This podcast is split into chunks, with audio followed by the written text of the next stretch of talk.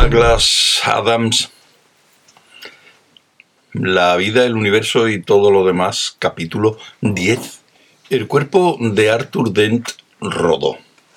El universo saltó a su alrededor en un millón de añicos, y cada fragmento particular giró silenciosamente en el vacío, reflejando en su superficie plateada un ardiente holocausto de fuego y destrucción. Luego estalló la negrura que hay al otro lado del universo, y cada trozo de oscuridad era el humo furibundo del infierno. La nada que se oculta tras la negrura del otro lado del universo emergió, y detrás de la nada, agazapada tras la oscuridad del otro lado del universo despedazado, se vio al fin la forma de un hombre inmenso, que decía palabras grandiosas. Esas fueron, pues, dijo el hombre, que hablaba sentado en un sillón enormemente cómodo, las guerras de Cricket, la mayor desolación que jamás se precipitara sobre nuestra galaxia. Lo que habéis sentido es Fast pasó flotando. No es más que un documental, gritó haciendo gestos. No es una buena muestra. Lo lamento mucho, al buscar el mando para rebobinar, es lo que billones y billones de inocentes. No estéis dispuestos a creeros nada todavía, gritó Fast, que volvió a pasar flotando y manipuló con furia el aparato que había colocado en la pared de la cámara de ilusiones informáticas. Personas, de criaturas, de semejantes vuestros. La música subió de tono, era inmensa de acordes tremendos, y a espaldas del hombre poco a poco empezaron a erigirse tres altas columnas entre los enormes remolinos de niebla. Sintieron, vivieron o con mayor frecuencia no lograron vivir. Pensad en ello, amigos míos, y no olvidemos Dentro de un momento podré sugerir un medio que nos ayudará a recordar siempre que antes de las guerras de Cricket, la galaxia era algo raro y maravilloso, una galaxia feliz. En ese momento la música se volvía loca en su inmensidad. Una galaxia feliz, amigos míos, tal como representa el símbolo de la puerta Wicket. Las tres columnas ya estaban claramente a la vista, tres pilares coronados por dos tramos transversales de un modo que resultaba extrañamente familiar al perplejo cerebro de Arthur. Los tres pilares, tronó el gran hombre. El pilar de acero, que representa la fuerza y el poder de la galaxia se encendieron reflectores que ejecutaron una danza enloquecida sobre la columna de la izquierda. Era evidente que estaba hecha de acero o de algo parecido. La música arremetía con ruidos sordos y chillones. El pilar Perspex, anunció el hombre inmenso, que representa la fuerza de la ciencia y de la razón en la galaxia. Otros focos se movieron caprichosamente por la columna transparente de la derecha, creando en ella dibujos deslumbrantes y una ansia repentina e inexplicable de tomar un helado en el estómago de Arthur Dent. Y el pilar de madera, que representa, prosiguió la voz tonante, que en ese momento se enronqueció un poco, llena de sentimientos maravillosos las fuerzas de la naturaleza y de la espiritualidad. Las luces enfocaron la columna central. La música creció valerosamente al reino de la abominación absoluta. Los tres soportan, prosiguió la voz, alcanzando su punto culminante. El arco dorado de la prosperidad y el arco plateado de la paz Toda la estructura estaba entonces inundada de luces segadoras y la música, afortunadamente, había traspasado los límites de lo discernible. En lo alto de las tres columnas los dos arcos deslumbraban. Parecía haber tres chicas sentadas encima de ellos, o tal vez representaran ángeles, aunque a los ángeles se les suele ver con más ropa.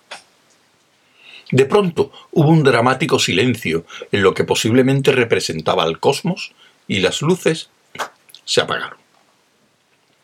No hay un mundo, vibró la voz experta del hombre. Ni un solo mundo civilizado en la galaxia donde este símbolo no se reverencie incluso en nuestros días. Y persiste en la memoria racial de mundos primitivos. Esto es lo que destruyeron las fuerzas de Cricket. Y esto es lo que ahora encierra su mundo hasta el fin de la eternidad. Y con un gesto ceremonioso, el hombre mostró en sus manos un modelo de la puerta Wicket. En medio de aquel espectáculo absolutamente extraordinario, resultaba muy difícil estimar la escala, pero la maqueta parecía tener un metro de altura. Wicket, lo de la puerta Wicket suena lo mismo que Wicket, que significa meta en el juego del cricket. A su vez, cricket tiene casi la misma realización fonética que cricket. Es una nota del traductor. Yo la leo, pero vamos. Mm, en fin, un poco innecesaria. Desde luego, esta no es la llave original como todo el mundo sabe, fue destruida, lanzada a los remolinos incesantes del continuo espacio-tiempo, y se perdió para siempre. Esta es una réplica admirable, hecha a mano por hábiles artesanos. Amorosamente ensamblada, mediante antiguos secretos gremiales, hasta formar un recuerdo que vosotros estaríais orgullosos de poseer, en memoria de los que cayeron y en homenaje a la galaxia, a nuestra galaxia, en cuya defensa murieron. En ese momento, el Arti Barfast pasó flotando otra vez. Lo encontré, anunció. Podemos perdernos toda esta basura. No hagáis un gesto, eso es todo. Y ahora inclinemos la cabeza en señal de reparación entonó la voz, que volvió a repetirlo más deprisa y hacia atrás.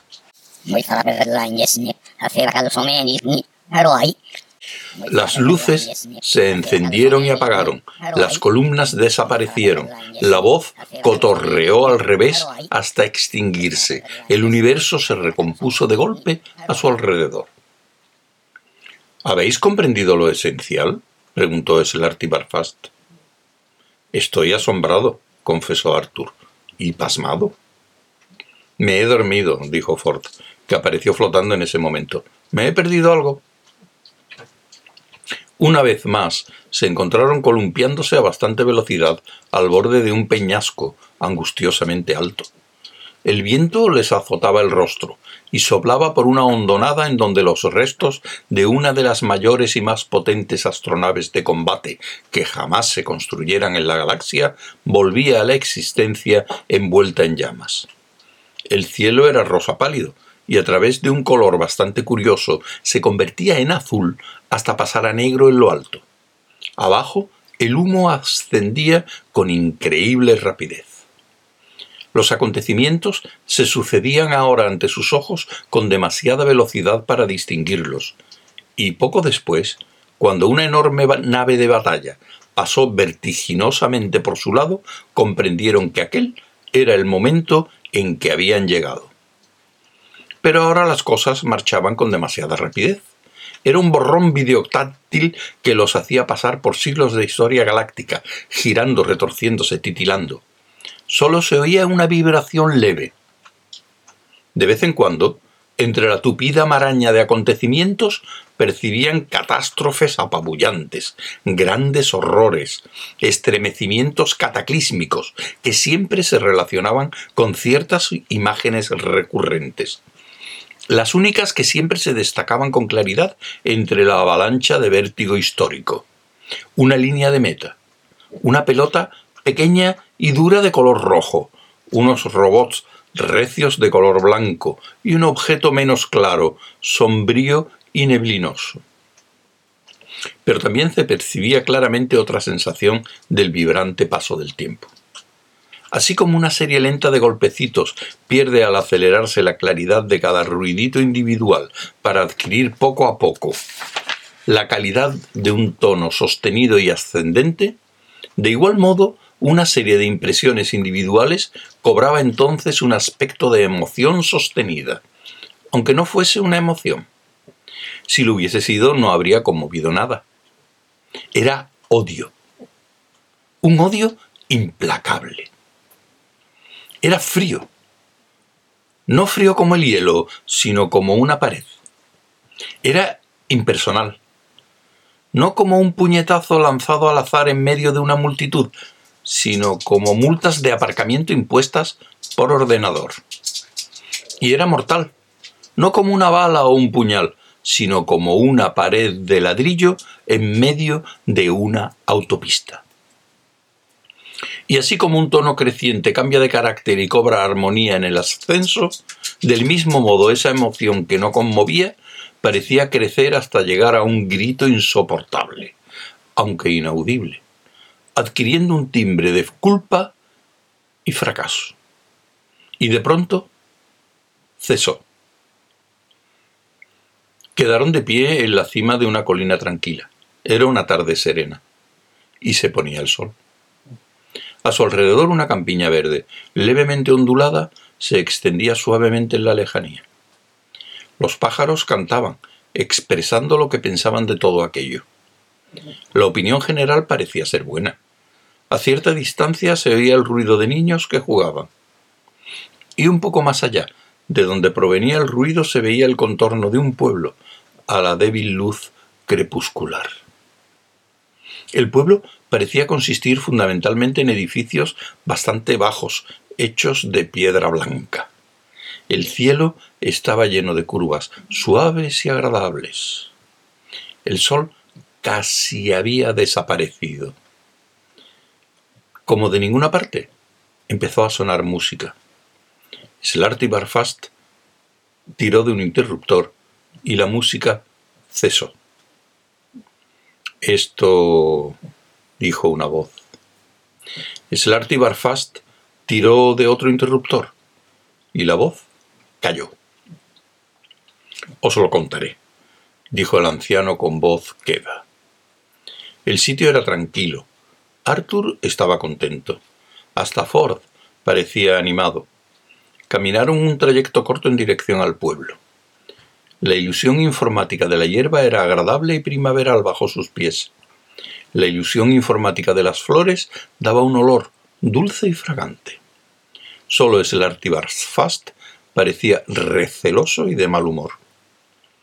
Se detuvo y levantó la vista. A Arthur se le ocurrió de pronto que, al haber llegado al final, por así decir, o más bien al principio de todo el horror que acababan de presenciar de una manera borrosa, estaría a punto de ocurrir en alguna parte algo tan desagradable como idílico era todo aquello. También él miró hacia arriba.